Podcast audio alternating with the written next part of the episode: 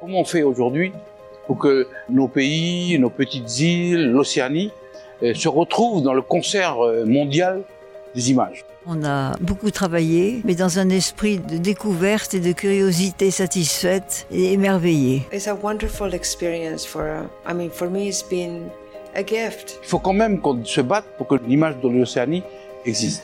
Il est de plus en plus moderne maintenant, notre FIFO. Il est plus dans l'actualité, plus ancré dans le présent. So this is the power of film. Le FIFO, c'est la rencontre et le partage. Ces documentaires nous offrent à voir l'Océanie et sa diversité. Welcome to FIFO. Bienvenue dans l'univers du FIFO.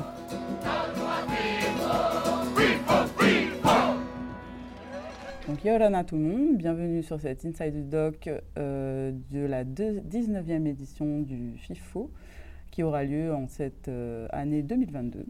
Et donc j'ai le plaisir d'accueillir avec moi Tosca Loubi. Yorana euh, Tosca, how are you? Thank you. I'm very well.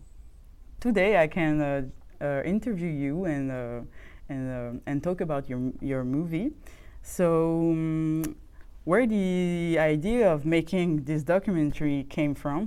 So, uh, for a long time, I had been working with an editor, uh, Rachel Grierson Johns, and we had been talking about doing a film that tracked what happened to Australia's first female Prime Minister.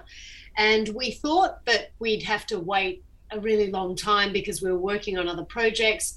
And then the first lockdown happened in Australia, and suddenly doing an archive film seemed like a great idea because you could you you, you know it was the perfect project for isolation. Uh, and we started looking at the uh, uh, australian archives from the australian parliament through to newspaper and radio and television. And we found so much material that we convinced sbs which is one of australia's public broadcasters to do a very fast track on it. And suddenly we were locked down but we had this fantastic project that we were doing. And we started pulling hundreds and hundreds of hours of archive um, to, to build this film. And we had a strong suspicion that there would be a lot of material because australia's first female prime minister was treated very badly. What we actually found was a lot more material than than we had imagined. Yeah, I, I, we've seen that in the movie. There are so many media relating uh, the this uh, mandate. Uh, but actually, it, was it difficult to have those archives of the parliament? I mean, actually um, so so parliamentary archives are in theory free and open to everybody what's difficult is finding things in them so there's only a certain amount of um, tracking that you can do in terms of what happened in parliament on that day so the most time consuming part of this film was trying to find those moments that we needed when someone had been in parliament for three years. So we knew um, that across that three years, there was a lot of gold hiding in there. It, it's just we didn't know when. And, and so there were many, many late nights just going through everything, trying to find those bits that we knew were hidden in there. all right, you were looking at the. Um, the footage, uh, all the footage from the parliament, uh, free from at least three years of documentation. just that and news reports and you know from across different stations um, so it, you know we were comparing how people from say commercial media reported on things versus the public broadcasters there was often really interesting comparisons there and then what what radio reports were happening as well so uh, I, for anyone who hasn't ever made an archive film it's the opposite to what you usually do. Usually we say, okay, this is my story. This is what I need to go out and film. These are the parts of the the story that I need to visually collect. With an archive film, you're starting with a, a, a kind of vast resource I mean, maybe compare it to a puzzle, all these puzzle pieces, but you don't know where they are or how they might fit together. So the archive film, instead of building on your footage, you're doing the opposite. You're taking it down and down and down until you've got all the nuggets that you need and you can start building the story from that. But for, for this one, we didn't have a narrator, we didn't do any interviews, nothing was filmed as a contemporary document, and that was very deliberate because we thought we want this film not to benefit from hindsight in any way. What we're saying is this is what happened at the time. It's not people talking about their impression of what happened at the time. It is what happened at the time. So you've been uh, gathering all this information from the media, and so you started constricting the, the narration with that. So, so it is 100% uh, what happened. And um, were you at uh, in Australia at in uh, 2010 when it happened? Yeah, I was actually, and it was interesting because I, like so many people here, was was I, I, was skewed by the media representations of the Prime Minister Julia Gillard. I thought it's a pity that she's not a better speaker, that she can't seem to um, pull herself out of um, the, this uh, representation, you, you know, of this woman who really was under the thumb of other people within her party that couldn't ever seem to get anything right.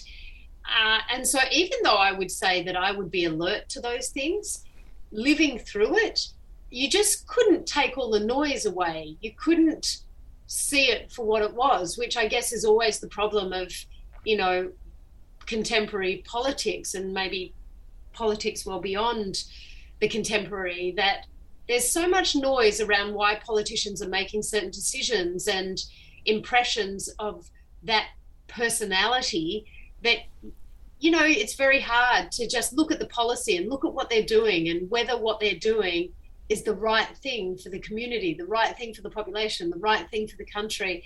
And i think that was so true of julia gillard that only retrospectively have australians said actually she was a very efficient prime minister. So she worked with a minority government, but she got more legislation through than any politician before or after her.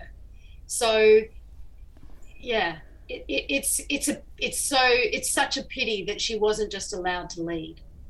Wasn't it uh, illegal to say so much sexist um, things to to a person? I mean, first to a person, but second to a prime minister? Uh, how isn't that illegal in Australia? No, I mean, actually, you can pretty much get away with saying anything in Parliament because there's parliamentary privilege, you know, in the way that they speak. But he was pretty. Um, it's interesting. Uh, Tony Abbott was certainly not alone in saying any of the things that he said. And Julia Gillard would say herself that Parliament is a tough place. You've got to be a tough player to be in there. But that doesn't mean you should be treated differently because you're a woman. And that's exactly what happened to her. And it still happens. Uh, the culture of Australia's parliament hasn't improved, I don't believe. I mean, oh. Eh, you know, terrible things are still happening to women in Australia's parliament. It's still very much dominated by men. And a lot of the people who were in that documentary are still in power and holding power. And so the culture hasn't changed. Tony Abbott may not be in there, although he still goes on. He's got a great job now in the UK. So people don't mind that he says the things he says. He keep, mm. you know, it, um, we don't seem to. Not only is it not illegal, we don't we don't punish people in terms of their employment for behaving like that. They they go on to bigger and better jobs. For me, it was hard to see all those um, cartoons and uh, how how the people were talking about her. Is the Australian people because you ask it in the documentary, but Uh, is Australian people now can be ready to have another first prime minister or or you say that it didn't change, but it, it's so terrible to imagine that Australians don't have the maturity to have a female prime minister now. I think only when Australia's parliament is at least 50% women will it be a fair place for women in there. So uh, if, if parliament is setting the culture of of the electorate, then no, Australia's not ready for another female prime minister. You know, and I, and I think that is what happens. You see so much bad behaviour coming out of Parliament that it sets a standard for the population. And I would say that if another woman became prime minister right now, she wouldn't necessarily be treated a whole lot better than Julia Gillard was. I think there's there's more women now in Parliament than there was then, and that is always going to help. Um, the Parliament needs to reflect the population, and at the moment in our yeah. Parliament, it's dominated by middle-aged white men. So that is not reflective, um, yeah. you know, per capita of our population. Um, weirdly, actually, there's more Johns in the parliament, I think, than there are women. So this is, you know, there's there's still so much to be. Maybe it's Andrew, I can't remember. Anyway, there, there's so much that still needs to to change in our parliament in order for it to reflect the Australian population. And until that's true, I don't think women are going to get fair representation in there, just as other um, what are actually minority groups, which is obviously not women, are going to not get fair treatment via our parliament and therefore decision making and policy making you know it's it's about democracy. Yeah definitely. But did you have uh, i mean I, now that you explained that it was in lockdown that you made uh, the um, the documentary did you have uh, did you try to contact Julia to have her impression and and and, and what she said to that? Yeah, I contacted her from the very beginning, and um, and she knew that we were making the film, and she has a weird relationship with it because she's never wanted to see herself as a victim of any kind, and obviously she became um, famous the world over for her misogyny speech but she, for a long time, felt that that's not what she wanted to be known for. I mean, it should have been one of the things, but not the only thing. So there were issues she had with this film being made in terms of it concentrating on how she was treated. And her worry was that that would mean that other women, especially young women, would feel there was a disincentive to go into parliament if that's how they were to be treated. So she was keen for us to make a film that said, don't let this put you off. This is why more women need to go into parliament. Um, and other women will be watching your back when you do. And, and you know, I like to think that that, that is what we did, that the ending does um, it, it, celebrates women in politics around the world and celebrates Australian women going into Parliament and and being very vocal about the culture of their Parliament. So, um, so Julia Gillard was she let me speak to anybody, and I did even though no one's interviewed for the film. I spoke to a lot of people about what they had seen, um, her colleagues when they were in Parliament, the kind of um, uh, moments that they thought maybe we should be looking at for the film. So she was very, very cooperative in that sense. But um, ultimately, for her, I think this is a very difficult document. And um, a lot of people who worked with her have found it very traumatic to watch it because it's reminded them of how bad it could get. Oh, okay. So you had some exchange with uh, the surroundings of Julia, and um, did they uh, feel it like it was happening like that every day, like that in the parliament or in in her personal life? Look, I, I don't think it was. I, I think the fact that we've distilled all that into 75 minutes of horror, really, you know, in terms of what happened to her, it's. Um, it's it's quite different to what happened at the time. A lot of female journalists have talked to me and even kind of apologized and said, I'm really sorry that I couldn't see it at the time, that I didn't report on it in the way that I should have because I was caught up in why she did the misogyny speech. What what kind of political capital was that? They were always reporting on it as political reporters saying, okay, she's talking about misogyny, but the reason she's doing it is a political one.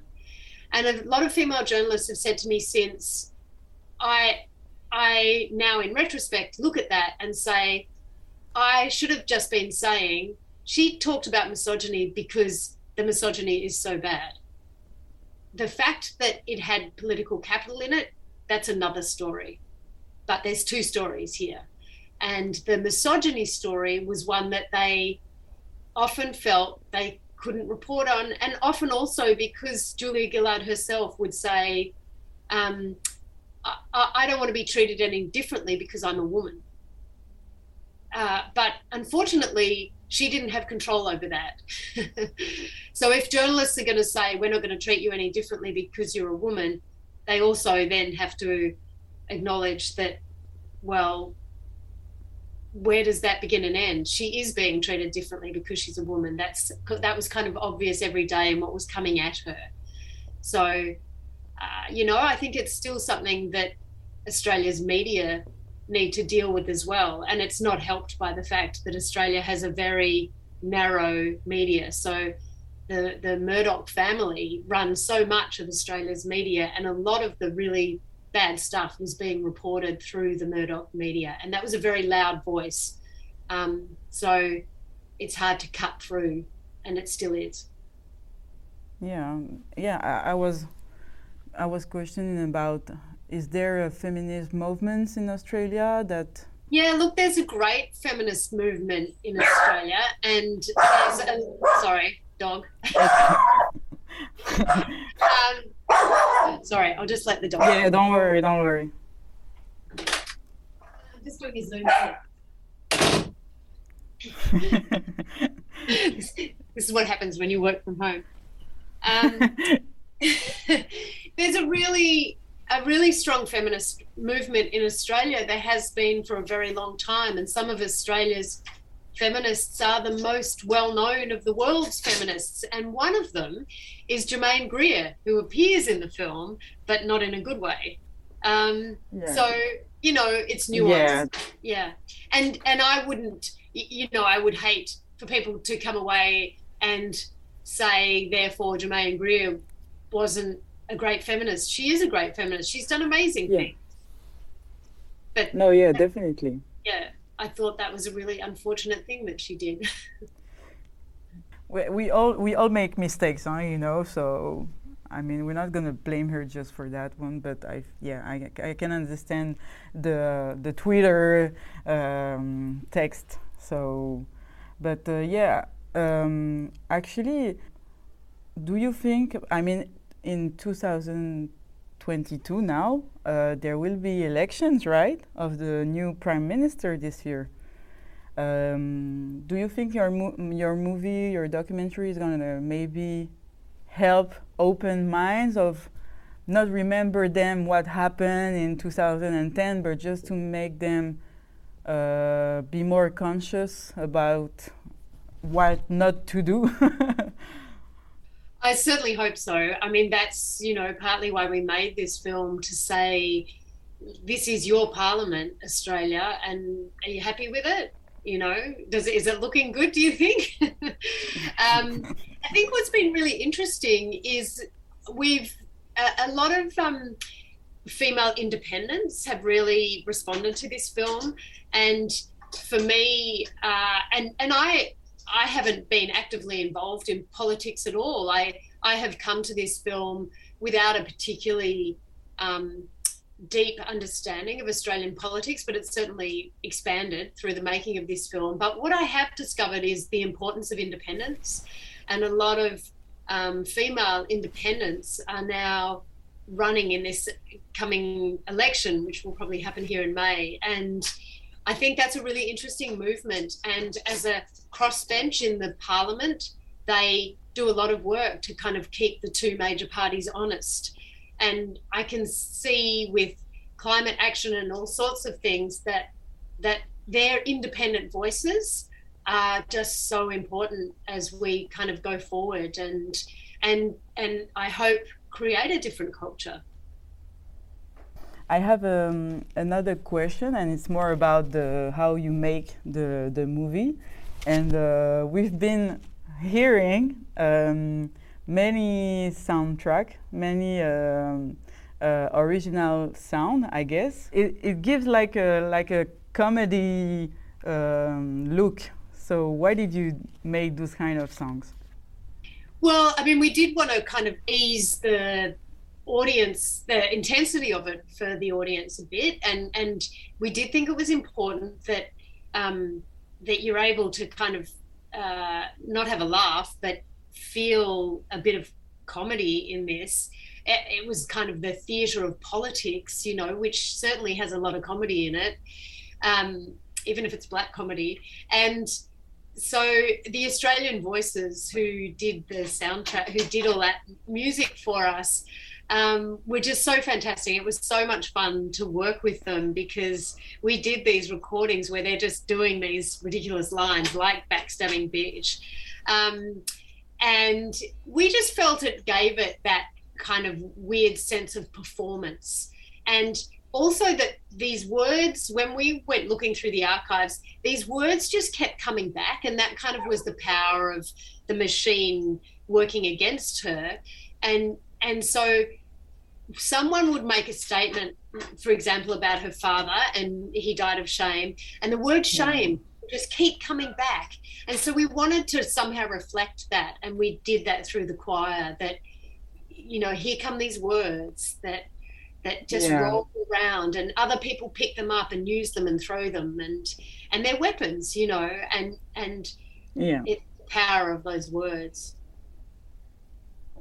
No, yeah, you did choose very powerful songs and I mean lyrics. It was like you cannot escape the meaning of what was happening in the documentary, and I think it's uh, it, it was really interesting. So um, okay, so uh, are you? Uh, it's more a personal question, but uh, were you involved in some feminism movements? Are you involved in those kind of questions before doing uh, this documentary, or? Actually before I did this one and they kind of crossed over each other, I was doing a another series for SBS um, called "See What You Made Me Do" about domestic violence, um, and so yeah, I've actually done two years worth of what would be what is considered feminist filmmaking. Yeah, uh, and and quite hard films. And we're about to do another series following on from that about consent, which you know is obviously a, a, an issue worldwide for, especially you know as social media um, uh, has such an influence. So. Yeah, you know, we we do a lot of films about women's issues, and um, you know, I'm the mother of two daughters. I uh, feel a duty to do it and, and i find it really interesting. And i love working with other women too. We've got fantastic teams of women working on these films and uh, you know that that it's great. Thank you for your time. thank you. Thanks. I hope a lot of, of people in Australia will saw this documentary. Donc voilà, merci euh, d'avoir regardé cet Inside the Doc avec euh, Tosca euh, et son film Strong Female Lead que vous pourrez retrouver en sélection au FIFO 2022 sur euh, le site internet ou en présentiel à la Maison de la Culture. Merci d'avoir écouté cet épisode. Nous vous donnons rendez-vous chaque mois pour une nouvelle rencontre avec l'Océanie au travers de ce podcast et bien évidemment en février à la Maison de la Culture pour une nouvelle édition du festival.